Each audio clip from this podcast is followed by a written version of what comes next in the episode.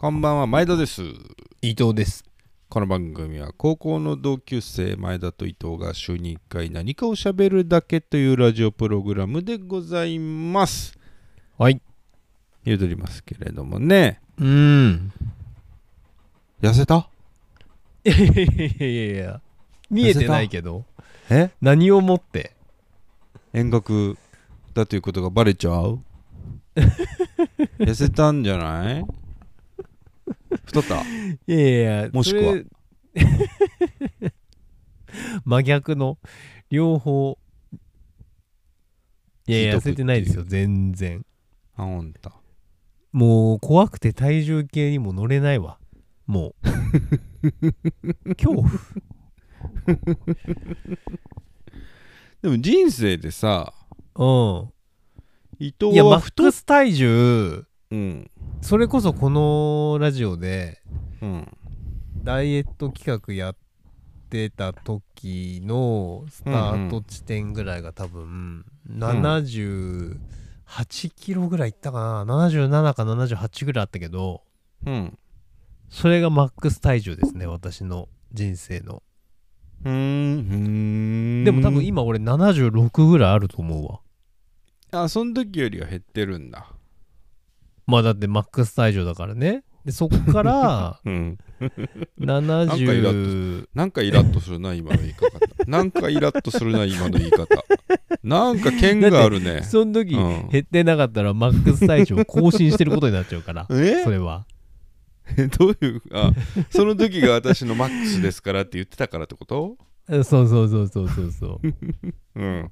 でもで今最近のトレそのトレンドとしては上昇トレンドですから 私の体重は。あもうドルだね。ああ対 円だね。対そうそう円そうそう。円だからうん。円安ドル高、うん。うん。伊藤デブ。糸デブ糸デブ？糸デブドル高？糸デブドル高？円が安くなると糸がデ太るかな？あそうだね。ーだからさいやうん。本当今乗ったらうん。更新してんじゃないかっていう恐怖があるからさそのあ乗ってないの？乗ってない。乗ってない恐怖だからもうさうん。ちょっと痩せてから乗ろうかなっていう感覚になっちゃう。なっちゃってる。いやそれ深刻でさうん。あのースーツ。ああああああスーツ買うタイミングむずくない？いやだからもう買わないよスーツとかもうしばらく。こんな 伊藤は仕事で仕事でスーツ着ないからでしょ？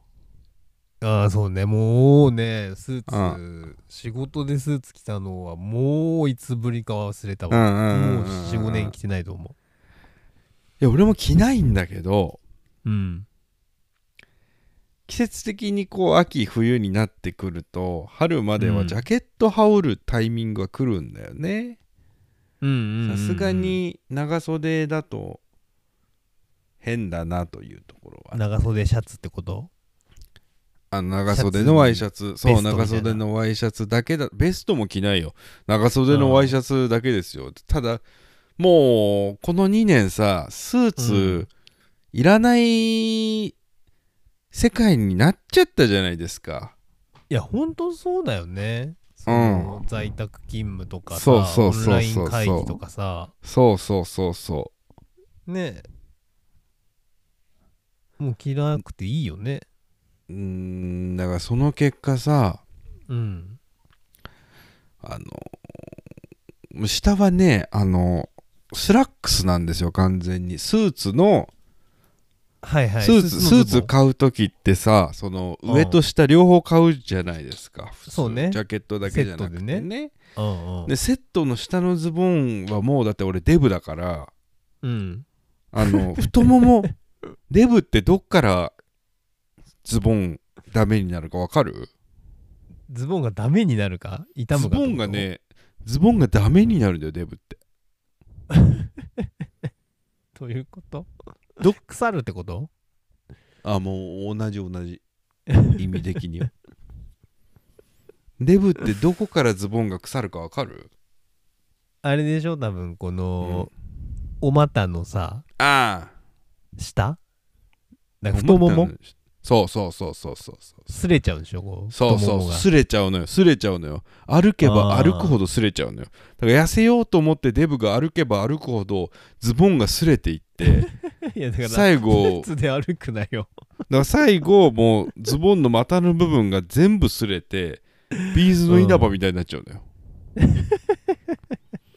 切れちゃうから全部。いや B'zの稲葉みたいになってたらもうそれはだいぶ痩せたよ。ジョークまるつって。僕らは行けろ。つって。遠くまで行く前にズボンが切れちゃってるから。遠くまで行けない。っつってなっちゃうんだけどうん。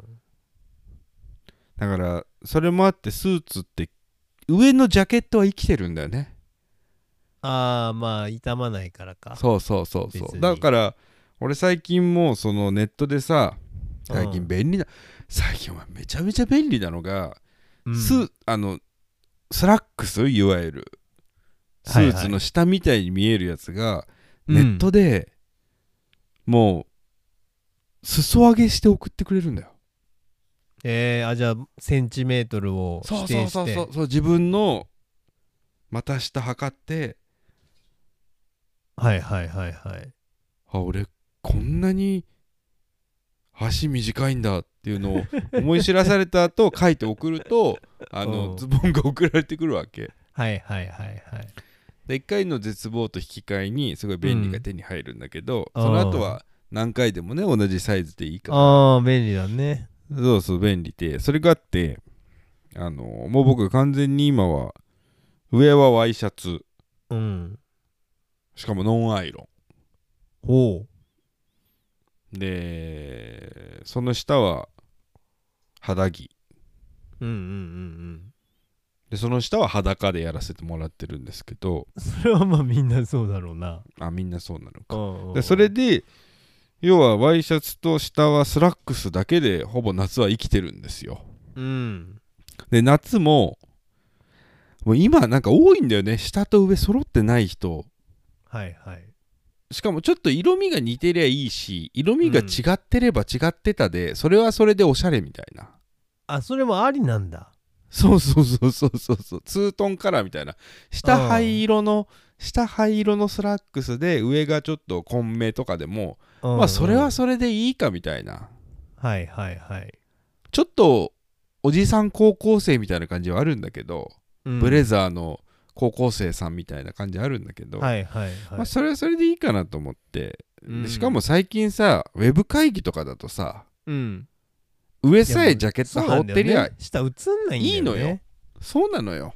ああほんとそそれもあっていやもうスーツメーカーさんとかはもう青色吐息だと思うけどさ。ういやほんとそうだよね。てかもうスねーツ、なくなんじゃない？この社会から。いやマジで。うん。伊藤が日々言っていた裸のお姉さんがバスに乗ってくる社会が来るよそね、れは飛躍しすぎてるけど。うん、でもだってもう俺からしたらスーツ着てる方がもう違和感だもん、違和感。うん。間違い探し。間違い探し。なんかだから出会った人とかなんかうん。仮にね、あの、うん。お仕事であそのどなたかがさ、うん。あのうちというかこっちに訪問してくるケースを想像した時にこっちから行く時じゃなくてうんうん。もうそれスーツだったら、うん。もうなんかか身構えちゃうもん俺。なんか。あのど農うしたん家。ですかみたいな。うん。う農業地帯みたいなところはそうだっていうよね。ーん。あそうそうそうだね。田んぼ。なんか怪しいやつ来たなみたいな。畑。騙されんじゃねえかなみたいなさ 田んぼ畑しかないところに急にほん。とそういう感覚。そういうことでしょ？うん。どうしたんですか？そんなかしこまってみたいな。ああああいやこれでもそんぐらいやるんだったらさそのスーツじゃなくて実はこれスーツに見えるパジャマなんですよぐらいなんじゃないとむしろ許してもらえないってことでしょ？逆になってんだよね。フォーマルがあそうだね。そうだね、うん。そうそうそうそう。だから。スもうスーツじゃないですかって僕たち私たち T シャツなのに恥ずかしいです。嫌です。って言われた時にいやいやこれ実はスーツに見えるタトゥーなんですよ。みたいな。そのレベルじゃないとダメだってことでしょ？バッシリ言ってる言ってるけどねそれはね。うん。冠婚葬祭用なんですよ。つって うんい用やとかないけども。ね皮膚ならね。ほんとさもう我々は笑ってられるけどさうん。いや洋服の青山とかさうん。スーツセレクトとかさうん。いろいろあったじゃんスーツカンパニーとかさ。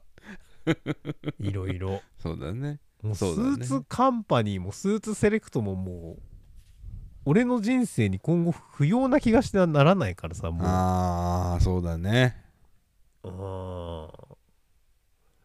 ん。いやー本当に、ただねうん。たまにジャケット着たくなるときないですか？いやわかる。それもわかるんだけど、ジャケットもうでもうん。うんそうね。たまにでもそのかしこまっておしゃれしてどっか出かけることももうないからね今ね ああそうか子供2人いると。まあだからそれこそ子供がねあのー学校の入学式だとか卒業式だとかね、そういうのにまたなったらまあちょっとね、うん。ちゃんとしたスーツの一つあったらいいかなと思うけど。うん。でもそれだって最近レンタルもあるしさ。なるほどね。そうかね。レンタルがあるのか、そう。そうそうそシェアリングうシェアリングエコノミーですかあら今やね。入れ墨でもいいしね。ああねえ子供が生まれてスーツの入れ墨彫ったっていいわけですもんね。ねえ。ワイシャツの入れ墨彫れば。なんでそのま入れ墨に行きたがんのそんなワイシャツの入れ墨彫って 上にジャケット羽織ればうん。素肌にジャケットなのにちゃんとしてるように見えるかもしれない。そしたらもうクレイクリーニング代とワイシャツですっげえ浮くかもしれない。でももうずーっとシャツシうん。ャツは着なきゃいけないことになるもんね。そう。家の中でも何してる時でもシャツ着てるようになるかなんでらシャツ着たままお風呂に入ってるの？っていう人になっちゃうもんね子供に言われるよね。なんでなんでお父さんシャツ着たままお風呂に入ってるの？って言われて。シェアリングエコノミーのためだよ。ほいで子供が成長してあの結婚式かなんかでお父さんに手紙を読んで「お父さんお母さん育ててくれてありがとうございました」って言ってる時もお前は 裸に塩ビ服みたいなの着てた塩ビ服なんだけど中あの時に彫った白いワイシャツっていうだったらもうご出刊ご出刊ですよねうん入れ墨スタイルだったらさ太ろうがふ痩せようがサイズが変そうわらそうなくていい、ね、そうそうそうおうおうおうそうだよスーパーフィットジャストフィットサイズ、ねどどんな体型が変化してもうん、常にねぴったりの大きさになってくれるっていうね。そうだよね。うん。あるんじゃない？これ。ないわ。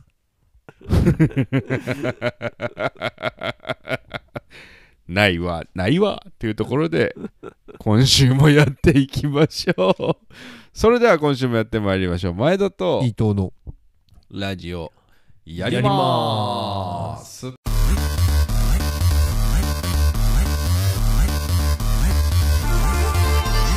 改めましてこんばんは前田です。伊藤です。10月14日金曜深夜25時を回りました。皆様いかがお過ごしでしょうか？今週もラジオやっていきましょやっていきましょう。うねえ言っておりますけれどもね。まあまあ、うん。ニュースありましたよ。いろいろ。USJ うユニん見たバーサル・スタジオ・ジャパンで人骨出たっていううん。話あったね。怖いねいやーびっくりしたね。うんなんか靴下が出てるとか人骨が出てるとか言ってうるん僕は今年のゴールデンウィークに言っユニバてたもんね。ーサルスタジオジャパン行ってたんで。うん。見当てて。恐竜いたから、恐竜いたから。恐うん。竜うん食べられちゃったんだろうなと思いますけどね。恐竜に。ジュラシック・ワールドあったから。ああ人骨もそれは出るだろうって私思いましたけどね、まあそうね。うん、あともう一つニュースあったのが世界のニュースでアメリカの眼科医のお医者さん。うん。があの来た患者さんの目からコンタクトレンズが24枚出てきたっていうがありました、うん。うん。ソフトコンタクトレンズワンデイワンデイのやつ？ワンデイっていうんですか、うん。私もう生まれてからこの方おぎゃーの瞬間からワンデイね。メガネかけてますので、おぎゃーメガネの人間なので。うんおぎゃーの時からメガネが付属で「いい」って書いてあって、うん。メガネって書いてあるタイプのね装備してる人間なんで あれですけど。あのコンタクトレンズ24枚今回出てきた女性がいたっていうへえ話ですよ何があったの？なんか忙しくてファミリー行事がなんかおばさんおばさんっていう言い方わかんない。おばさんですよね。妙齢の女性。まあおばさんですわ。ファミリーイベントが多くてなんか忙しくて寝て起きて寝て起きてを繰り返してたら24枚溜まっちゃったっていう話なんだけどこれすごいのがお前コンタクトしてたじゃない？昔。俺してたしてたコンタクト。うん。24枚の内訳がうん右目23枚左目1枚なのよ、どういうことって思わない？いいやいやどういえうこと？どういうことって？え？うん。どえ？どういうことって思わない？全く意味がわからないね。右だけ取り忘れちゃうタイプの人らしくて。あ右目からでまた23上付けしちゃうってことでしょだってそうだから寝て起きてあ見えないなと思って、右目だけ入れるらしいのよ。左目は多分その時に取るんだろうね。取るんでしょ？だって取るんだよね。取る取る。うん。でしかも基本ねワンデーってその1日のタイプのものって、うん。まあワンデーっていう通りだからそのもう使い捨てなんですよ。うん。でもう取ったら捨てるんだけどね、うんうんうんうんだそれ左目は取ったら捨ててたんだろうね毎回ね。そういうことだよね。左しかもだから右目のそのまぶたの奥から23枚ってルルルルルルルルルルルルルルル出てきたんだってあの国旗がどんどんどんどん出てくるそうそういうことだねみたいな状態じゃんねそういうことだね右目の右目のまぶたから23枚ってルルルルルルルルルル出てきたんだってやばすぎる、うん、やばいよなあれかなだからさ左手のうん。左コンタクトを外したのを右に入れちゃってたのかな、そのつあだとしたら12日ぐらいで最短たまる。アホウアホウ あーそんな人いたんだ。うん知らなかったけど。そんなニュースがねありましたけれども。まあ各いう私は今週末あの楽しい行事があるんですよ。あ今週末？うん今週末まあ金曜日の夜ですけれどもね今日あのこのこの土日に楽しいこの土日。うん。この土日いやうん。ぼかしてこの数週間ってことにしますかね、おうん。うちょっと特定されちゃうとよくないんでね。あのお寿司屋さんを予約してまして。うんうん。ああ言ってたねこの間。そ高いお寿司屋さんを彼女と行くんですよついに。言ってたね。うん。カウンター。あのカウンターのお寿司屋さんですわ。いやいいじゃないですか。回らないお寿司屋さん。いやいやいいよね。楽しみだねそりゃあのー彼女の家の近くというか、まあ、ちょっと駅少し行ったところなんですけど、うん。評判のお寿司屋さんがあってもううん。なんとかログですごい評価の高いようなところがあって。でそこ行きたいねなんて話してたんだけどちょっうん。とお任せで1万円ぐらいするんですよ。まず1万何千円ぐらい、うんうんうんまあでもでお酒カウンターだもんね。そうそう、うん。でお酒込みだったらちょっとだって3万円1人1人2万ぐらいするんじゃないと思って。じゃあもうちょっと4万円かうん。ぐらい必要だよねみたいな話してたんだけど。うん。あのちょっとでもこれどうしようかな。言言っちゃい言っちゃえ？い言うちょっと言わない方がいいのかなこれは。ちょしような。毎晩あちょっとちょっと彼ん？女あちょっと彼女と僕あちょっと毎晩あちょっと。うん。毎晩彼女がマッサージしてくれるんですよ。いやぜこの間も言ってたな、うん。この間も言ってたけど。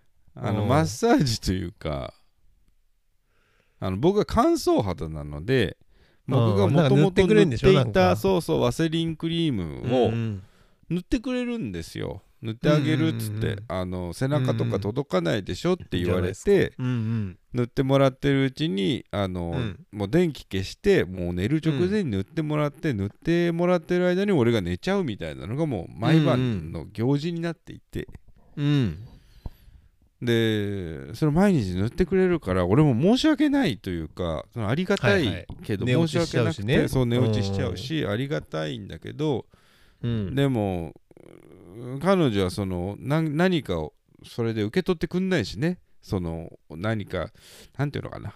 おごろうと思っても、はいはいはいはい。もうお返しできお礼でおごるよとか言ってもいや全然割り勘でって言うし、うんうんうんうんその何か負担するよって言っても全然そんなんいいって言うからはいはいはい。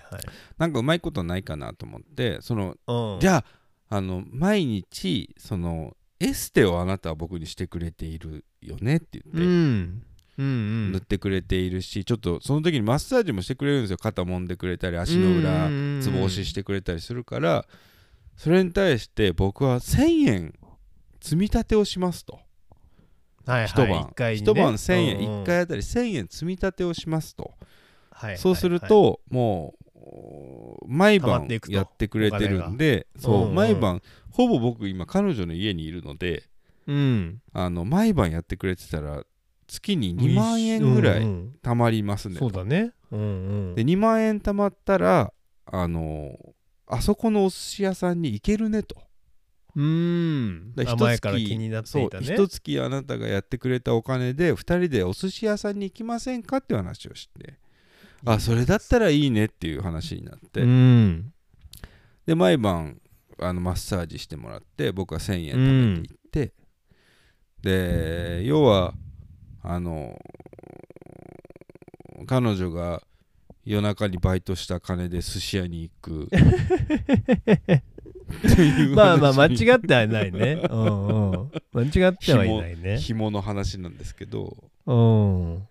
ほいでこの間またえー夜中にやそのつぼ押しとぬりぬりしてもらってた時にうん。あそういえば再来週だねみたいな来週だねみたいな話しててあのお寿司屋さん行くの。お寿司がね。予約はもうしてあったんですよ、うん予約はもうしてあったから予約しないと入れないような店なんで、うん。予約はしてあったからあそろそろだねって言ったらあそういえばお金大丈夫？って言われて。うんうん溜まってるの？って言われてその私これやってるの時に。私これやってるの時にあなたこれお金貯めるって言ってたけどって言われて。タイ式マッサージになっちゃってるけど。うん。私やってるの大丈夫？って言われて。ああ大丈夫っつってちょっとうん。あれ持ってきてっつって。実はあの彼女の家にある缶からあのミッキーおう。ミッキーの柄のあのディズニーランドのお土産みたいな缶からにお金入れてたんですよ貯金箱あとしてちゃんそれに。とそこに貯めてたんだ。そうそうそうあの空想のお金を積み立てるんじゃなくてそこに実金を入れるっていう。ああじゃあちゃんと貯まるよね。そうそう。うん。あれ持ってきてって言った俺の脳の中であったのがうん。その日の昼にうん彼女がその日の昼家開けてて俺家家にいたのよ彼女の家に一人で。うんうんうんでもテレビ見たりしながらあそういえばやべえなと思ってあの再来週寿司の日だなと思って。はいはいはいはい。で缶から見たらあれあれやべえこれ全然溜まってねえじゃんと思って。ああ俺入れてねえあ入れてねえなと思って。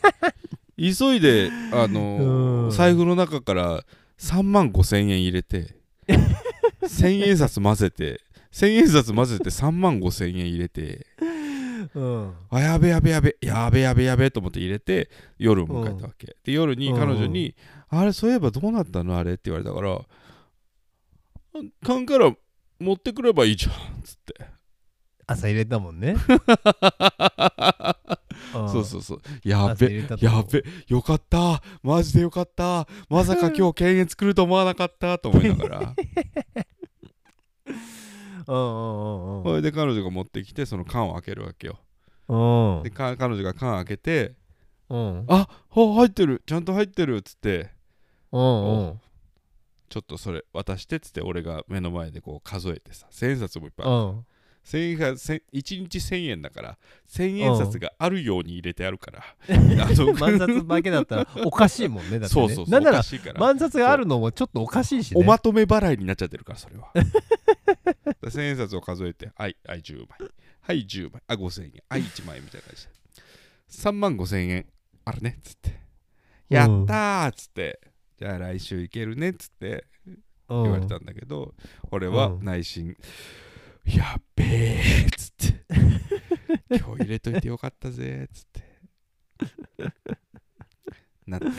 なのうでん。なので美味しくあさってあさってかな？あさって何度か？お寿司食べに行けるっちゅうことですいやいいじゃないですかいいじゃないですか。いいじゃ んいいよね。ああ。うん。彼女としてもね自分のなんかねただおごられるというよりはお返し感もあるしねその。これでもさそのうんあちょっとじゃあ一旦糸を挟んでいいですか？ちょっと一旦あ CM, OK 一旦 CM はい。挟みまーす、はい。CM です。前田と伊藤のラジオをやります。では皆様からのお便りを募集しております。お便りは前田伊藤ラジオ at gmail.com まで。前田と伊藤のラジオやります。いや伊藤さん。うんあのあおさっき何の話してたんだっけ俺。ちょっと待って。だから寿司屋？寿司屋行く話？そうそう寿司屋さんに行く。行くんですようんうん。この週末。はいはいはいはういーん。うん。なんで？あそこここを花はここ俺ゾーンでいいわいいのね。え？うん？なんか俺ここ俺ゾーンでいいの？俺なんかお残ししてたよねさっきね、なんか知らんけどうん。CM をまたいでた けどね。うん。なぜか知らないけど。飲んできます今度ね。ああまあまた来週そのじゃあ あ寿司のそうそうそう話話させてもらいますけど。教えてもらったらいいですけど、うん。いやいいね寿司ね。うん。あのね、うん。寿司の話はないんだけどこの間ね、うん先週の土曜日かな？あのー琵琶湖のうん。遊覧船みたいなやつ乗ったんですよ。うん。うんうんうんうんうんうん。琵琶湖の。うん。でなんかその思い出の思い出？思い出の思い出のびっくり。うん。琵琶湖遊覧船なんやらみたいな今ビッグマークを言ってくれたのね。思い出の。そうそうエクスクラメーションマークでしたっけ？何でしたっけ？そう。びっくりマーク。うん。うん、っていうあの、うん。タイトルの、うん。なんかそのイベントだったんだけど、うん。そう思い出のって意味わかんないじゃん。確かにな。意味わかんないでしょ？滋賀県民だけだろっちゅうことねそう滋賀県民だけだろってともう当時は思わず思え思思わず何にもえなんで？何が思い出なんだろうなと思ってだって別に。思うも言ってさあ あの滋賀県民もさ別に思い出うん。あるあんの？と思うじゃんその琵琶湖のに。うんうんそのイベントがあるんだっていうのを知って行ったわけですよ、うん。家族でね。うん。したら、あのーその乗船を待ってる時に、うん。あのー奥さんが教えてくれたんだけど、うん。その滋賀県民ってうん。あのー小学校の時に全員その琵琶湖の船に乗るんだって、マストなんだ。マストの研修みたいななんかその泊まりでしかもその うん。そのなんつうの？泊まりで？フェリーみたいなやつに乗って泊まりで船に？そこでそこでなんか泊まるんだって。船に？そう。船泊なの？え？どういうこそういうその行事だから我々でいうその柏みたいなやつなんじゃない？うん知らんけどと船にずっと寝てんの？ずっとじゃないけどだから船泊すんでしょ？だから。知らんけど。え？ー船泊すんの？何のために？だって琵琶湖なんて端から端までだって一日もかかんないわけじゃん。いやでもそれがねうん。だからそのツアーで俺も初めてうん。琵琶湖にこぎ出したけど初めて情緒あるさ、なうん。もう住んでねうん。2年ぐらい経ちますけどうん。琵琶湖でかくて あれね2時間半ぐらいのその往復のそのプログラムだったんだけどうん。往復のね乗ってる時間2時間半ぐらいだったんだけどうん。終わった後にその琵琶湖の地図を見てうん愕然としたんだけど、うん。全然その端っこの あの琵琶湖の広い海に全然こぎ出ぬところで往復してたのまだ。あの超手前で。ちょろちょろってちょろちょろって。うん超手前。だ全然真ん中にも行ってないっていう。あ琵琶湖は広いんだなと思ったんだけど。海は広いなみたいなことだ。いや本当ね本当そうよ。だからね、あのーそう。だそれで、ゆえにその思い出のはうん。その滋賀県民にとって思い出のあるコンテンツなんだっていうことがえ待って本当に船に泊まるの、ただ船に泊まるだけってことじゃ。いやだからなんかそのご飯食べたりするんでしょ？その、うん。船で。そんで船で？なんかああ船で。それでなんかお楽しみ会とかすんじゃない？知らないけど。船で？あ。そのあとなんかね甲板の掃除するとか言ってた。バイトじゃん 低賃金じゃん。低賃金労働者じゃん。ピースボートじゃん。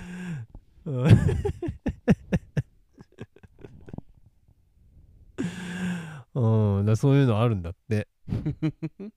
あそうなの？そう。だからうん、懐かしいって言ってたけどでもそれ以降誰もさうん。基本乗らないじゃんその。乗らないよ基本的にはさ、うん。ましてやうちの奥さんが別に滋賀にも滋賀からも離れてたからさ。うん。だから久しぶりそのその時ぶりに乗ったって言ってたけど小学生の時ぶりにね。へえそうだからそれでまあ2時間半ぐらいやってうん。なんかその琵琶湖の上でうん。なんか顕微鏡でん顕微鏡？双眼鏡とかじゃなくて？顕微鏡顕微鏡？顕微鏡？でうん。ミトコンドリアとか見んの？どういうこと？どう？え？ーでそのコンテンツまで懐かしのになってんのよ。なストーリーむずいな。あ小学生ってことか。いやいや参加してる人はもう全員大人なのよ、まあうん。我々みたいなうんその子連れもうん。ちょろっといたけど。うん。うん。うんでも基本大人おじさんおばさん。小学校の時の林間学校みたいな琵琶湖上船内学校を模したやつがあるわけだ。そう。でそこででうんも久しぶりに俺もそこは思い出だったけど俺は、そのあのー何？対物レンズとか。うん。これは何ですか？接眼レンズみたいなの接眼レンズ。やるん。だけど、うんここは？リボルバーみたいな。リボルバー。リボルバー。懐かしいと思ったけうど、ん。そんでさこのくるくるくるみたいなやつさうん。回してうん。こう光をこう絞って。絞ってさね見えるようにしてうん。こうやってピント合わせてさうん。パリンってやってあのププレパラート割っちゃってさ。割るなよお前いい年したおじさんがプレパラート割るなよお前。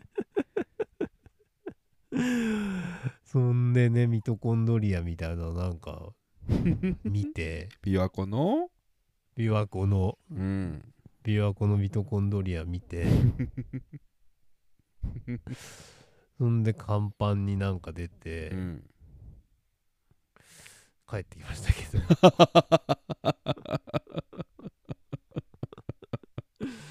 あー えそれは家族全員で行ったの？家族全員で行きました。へえ4人で行ったんだ。だから子供なんかあの船乗るの初めてだからさもちろんさ。まあ楽しそうにしてましたけどね。そりゃ楽しいでしょ船なんて。うーん。ね外にもまあ出れてさ、うん。甲板にね。うん。ねえそうそう。まあなんかね懐かしいなと思いましたけどねそのうん。顕微鏡が 僕にとってはね。顕微鏡が？奥顕微鏡が懐かしかったけどでも奥さんはだからうん。その船も懐かしかったんじゃないですか、そうだよね。ああ小学だからもしねだからわかんないけど、うん。このままうちの子供たちもうさ、ん。滋賀の小学校とかに行ったら、うん。やるわけですよそうだよのなイベントを。うんねえだからおもろいなと思っておもろいよな。脈々とその滋賀県 滋賀っ子はややってるっていうその謎のイベント。え奥さんは懐かしいって言ってたの？うん懐かしがってたよなんか。へえうん。その時ぶりだっつってたからね乗るのはうね、ーん。なんか親がやってたことを一緒にやるって子供なんか嬉しいだろうねお母さんもこれやってたんだよって言うと子供はなんか嬉しいだろうな。うん。だから同じねまあそれはだから同じ小学校じゃなくてもやるんだろうけどうん。そういうのあるよね。だって同じ学校にもしさ行けばさ、うん。校歌一緒だったりするわけでしょ？えそれあるの？今から。あのいや小学校とかはなないかもしれないけどまあでも分かんない。可能性としてはさうん。分かんないけど東京に行って俺らの我々の小学校に行く可能性もゼロじゃないでしょ？えー、ちょっと東京行くとこなったら話別やないかお前。滋賀にいるんだから 奥さんの滋賀の小学校行くっていう話しちゃうんかお前。まあ滋賀にずっといたらね。立東第彼は二小学校。そこまで決めてませんか。ら立東二小に行くんじゃないの、でそうなったとしたら校歌一緒かもしれないよねそうだよな。うんいや親子で小学校の校歌を歌うってなかなかだね。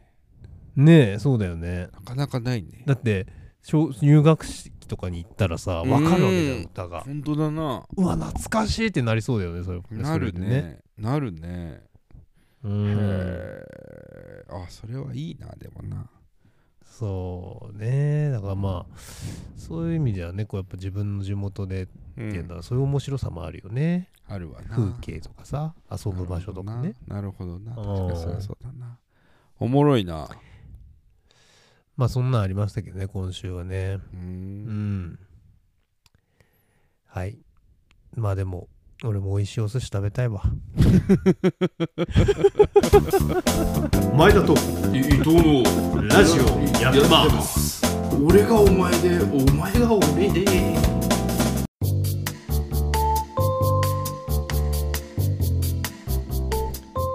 エンディングでございます。今週もラジオやってきましたがいかがでしたでしょうか？つってね。おい。いますけど、うんうん出ますね。ねえなんか忙しいな。なんかこの忙しいまんま今年は終わっていきそうだわ。もういやー10月でしょ？忙しいね。これ。今週は月曜が休みだったのもあって3連休。そうか。うん。ありがたかったけどなんか週4日ってやっぱ早いね。終わっちゃうねすぐねねえ、うん。本当に週4日本当にすぐ終わっちゃう。来週週5日に普通になるけど。うん。うん仕事を積んでる感じあるしなしかもなその。ねえ。うん。なんだろうねその働いてるけど、うん。アメリカとかイギリスとかは物価がめちゃめちゃ上がってるってね。いやーそうだよアメねリカは年8%ほんとそう。でイギリスは年10%とかますけど、うーん。そういう意味でなんか働けど働けど我が暮らし楽にならざるみたいなね一うー躍ん起こってるのかと思いますけれどもね。僕ですからまあ高瀬プレって話があって、えうー抜いてくれ抜いてくれっていう兄弟のねあの安楽死の話がありますけれどもね何の話をしてるんだと言われれば僕はもう言うことは何もないということでございましてね。今週はこの辺で終わりにいたしましょうってう。んいやいやそうなのよ。だからまあ秋になってさもう毎回言ってるけどあと2ヶ月半で今年終わり。ね。え早いな。本当に。俺は毎回言ってるよ。だって1月のもう3日が終われば今年は終わりだって言ってるけど本当その通りだよね。もう終わったんだよ今年なんていやーでも本当そうだうんね、そういうことだね。もうでも本当この今年年内はもうなんかバタバタしたまま終わりそうな気配がしてますから。してますね。うーん辛いね。辛い。辛いな。でも君とこで言うとその毎年さ日を追うごとに子供大きくなっていくわけじゃない、うん。上の子なんてもうだいぶ大きいでしょだって。もう35歳ぐらいになったんだっけ？ああそうするともう2つ違いになっちゃうけどね俺と、うん、ねおじさんなんですよね。だいぶ大きくなったでしょ？まあまあもう大きくなってきたね。うんだいぶ人間になってきてるねもうね。もう人間ですか。うん。賢いチンパンジー。喋るもんね。賢い賢いチンパンジー超えた。ああもうねだいぶ人間ですよ。ほんと。うん人間のいやもう会話会話できる？会話全然できる。えすげえ。いろいろなうん。酔っ払った俺よりも知能高い あーほんと面白いよね、うん、よく分かってきているよ。3歳ぐらいになってるからね。うん。あー。まあそれもあっという間にどんどん大きくなっていきますよね。そんだけ自分も年取ってるっていうことですからね。年取ったな。あー37歳。うん。来年は38歳。うんで次の干支あー。次の干支とか考え次の干支はも次の干支やばいね。四八だよ。まだだって我々はまだね干支、う来たばっかりだ最近ね干支来たばっかだから去ね年年男ですからね僕らはあ4八はもうやばいね。4八はやばいよ。4八はだってうん。4ゴル8 4ゴル800あと4 11年ゴ後ル800うん。あと11年後。11年ってまあ結構ありそうだけど。11年したらお前の子供なんてもう全員反抗期じゃん。15あ まあまあそうだね。そういう年になってただろうすな。いやーすごい。よ。本当に。ごいすごいね。10年か。すごいね。どうなってんだろうねいや俺好きな言葉があってさそのあ鈴木もぐらの空気階段の。ああああああ。空気階段っていうコンビいるじゃないですかお笑い、あ機械だね。うん、の鈴木もぐらっていうあのひげ生えてる背小さい、うんうん。太ってる方が前僕らの時代っていう番組で喋ってたのがあって子供2人だよねうん。もぐらさんはもうね、うーん。でもぐらさんがあの1人目生まれた時にそれまではもうギャンブル指導しギャンブルやりうん放題。で結婚するまでは風俗行き放題、うえーん。お笑いも売れ売るか売れないか直前ぐらいの時に結婚して子供生まれてうん。でも子供が生まれた瞬間にそのモグラが思ったのがうん。あ俺が主役の人生は終わったんだ今からはこの子が主役の人生の脇役として生きてくんだって思ったんだって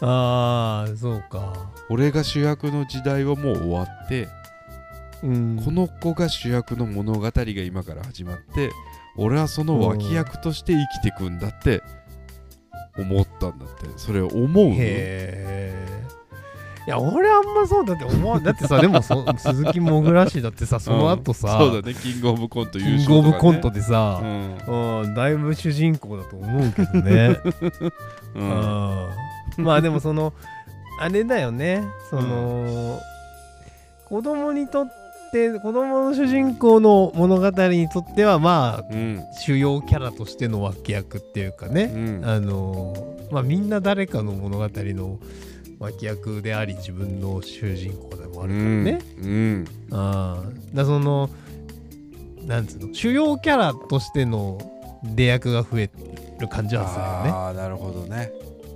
ああそういうことか。今まで自分の人生の主役でしかなかったけど誰かの人生の脇役になるんだね、子供が生まれた瞬間に、あそういうことか、そうね。そういう感じはまあ確かにするかもねで演出脚本みたいなのにちょっと小さい頃はなるのか。うーんそうかもしれないね。大きくなったらもう離れていくんだね。うーん。へえすげえな。いやまあそうね。子供生まれた瞬間って覚えてる？ああまあ覚えてはいるよ。コロナ前だもんね上の子はね、コロナ前だね。うんうんうんうん。で立ち会いしたんだっ立ち会いしてる。けえ立ち会いするときにさこの間あの、うん。100カメっていう NHK の番組でオードリーがやってる番組で、うんうん。あの産婦人科密着のやつ見てたんだけど、はいはいはいはい。奥さんがこう生きむ。うんうんうんうん。生きむ時に、でもうん。まだ早い生きむにはまだ早いみたいのがあって陣痛のタイミングみたいので。うんうんでうんうん。生きみをこう生きんじゃう早い時に生きむとなんか良くないから、その生きみを逃がすみたいなためにテニスボールを肛門に押し付けるはいはいっていう作業があるって聞いたんだけど、本当、肛門？うん、肛門。それはなかったな。えどこに押し付けるいやテニスボールは、あったかな？テニスボールもないの？テニスボールもない握ってたかな？なんか握ってたかな？握るの？押し付けるんじゃゃなくて？ギューって。うん。ちょっとそれ覚えてないね。いやなんかテニスボールを肛門にギューって押し付けるんだって。ああその生き身を逃がすそうそうために息みを逃がすためにそうするとあー息まずにその陣痛のその波みたいのを乗り越えられるみたいなのがあるはいはいはいはいはいはいそれで若林さんがその時言ってたのはあの押してーって押してーってあまりに言われるからあの、うん。もうテニスボールを手だけじゃなくて、うん。あのアメフト部だから高校時代。あの肩でで肩で押した方がいいかっつって。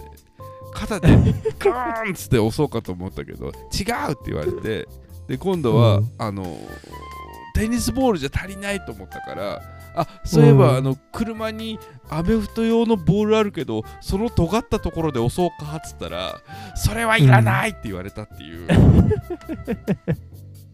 その話。あそれはねその若林さんのそうそうそう出産の話。立ち会ってるシーン立ち会い出産の話。おーそうなんだ。そう。あそれへー100カメではやってないよ。ああそのエピソードとしてね。そうそうそうそうそんなあったかな。そんな覚えてないのか。2人目の時はだってお前うん。周りから見てただけだって言って二人目はオンラインだから。たじゃんうん。コロナで。あのオンライン立ち会いだからさ。まあ2人目もお母さんとの間でオンラインだけどね、10ヶ月間。オンラインだから。へそのね。そうそうそうへそのオンラインだからねああそうよ。そいやまあとにかくね、うん。無力を感じるよ。よくまあまああ月並みなはエピソードは感想だけどうん。何もできないなっていうふうに思う瞬間だね。あれはね。その時ってさうん。なんかしようと思うじゃんああまあだから応援応援するくらいしかできないでしょ。応援。応援。応援。あとなんかその飲み物をと取ってあげるうーん。せちょただもうその向こうの、うん。そのリクエストに応えるしかできないからさ。でもその飲み物もさうん。むずくない？だそういうのあんだよ。そのね、うん。あのペットボトルのうん。あの蓋のところにこうストローがついてるやつとか女優みたいなペットボトル。ああそうそう。ああいうのをちゃんと準備しとくのええ。でそれでこう横になってても飲めるようにそのその持ち込んでさ。それをこうやって取ってうんうんうんそれぐらいしかできないですよできることっつったらあとはテニスボールを肛門に押し当てることだああーそれはだからそういうスタイルがあるのかな？けうん。ちょっとわかんないけど。うん。いやーねそう。まあまあ。なかなかね。まあでもそれももう3年半以上前の話と思うと。うーん。経つの早いですね。すごいなあもう遠い昔に感じるわ。3年というえど。それは。うん。うん。あだってラジオ始まる直前だもんねそれ。ーそうだね。だ遠い昔だよねそれもね。ラジオ始まったのも遠い昔に感じるわ。お前の子供が生まれてうんお前が当時住んでた東京の家に行ってうん。で、餃子食いに行って。そう子供見てさお前の子供見てうんうんうん、そうあね。の見たくもないのにお前が 子供をお湯に入れているとこ見せられてうん俺後ろから狭いマンションで狭いマンション住んでたわ。狭いマンションでお前が。生まれたばかりの赤子を風呂に入れてるのを俺お前の背中越しに見てさ。見たくもないのに。でもその後ラジオを一緒にやらないかっていうつもりで俺はお前の家に行ってるかうん。らあんまり強いことも言えず。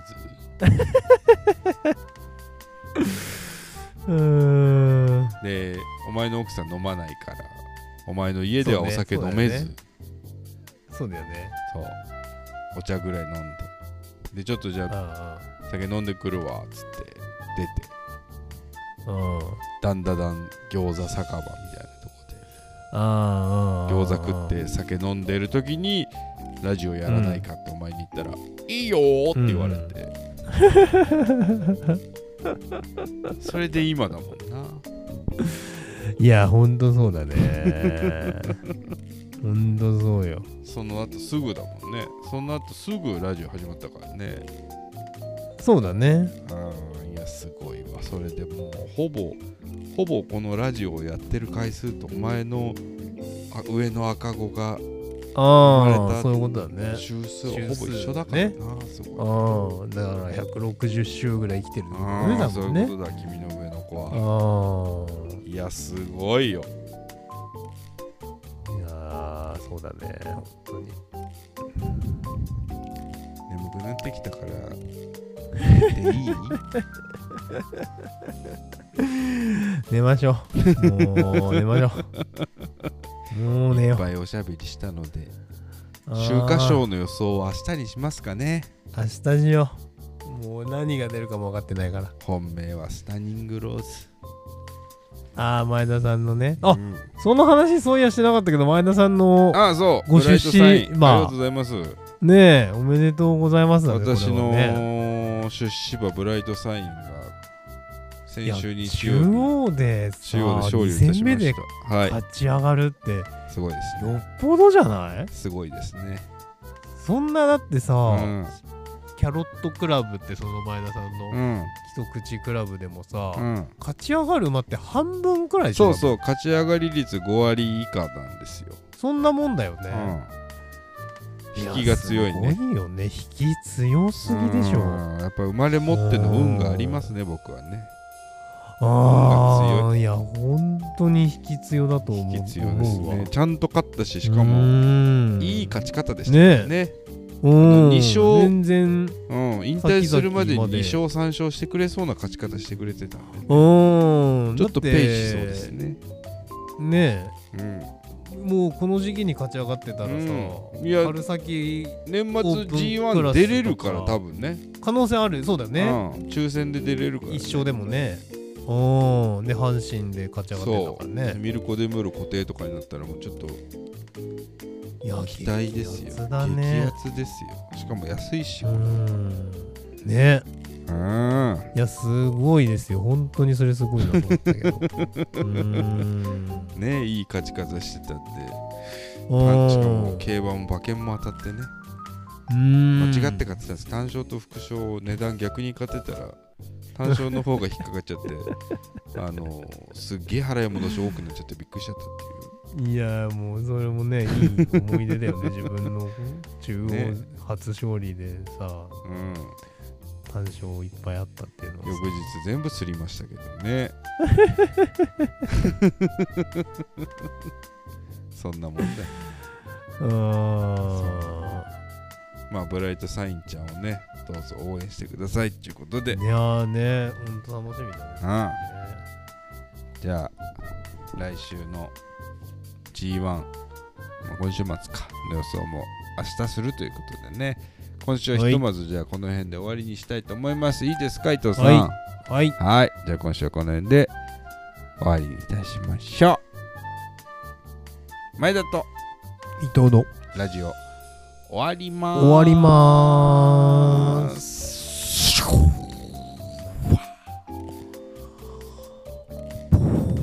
あお寿司が食べたいですお寿司が食べおおおお。バイバイ。おやすみなさい。おやすみ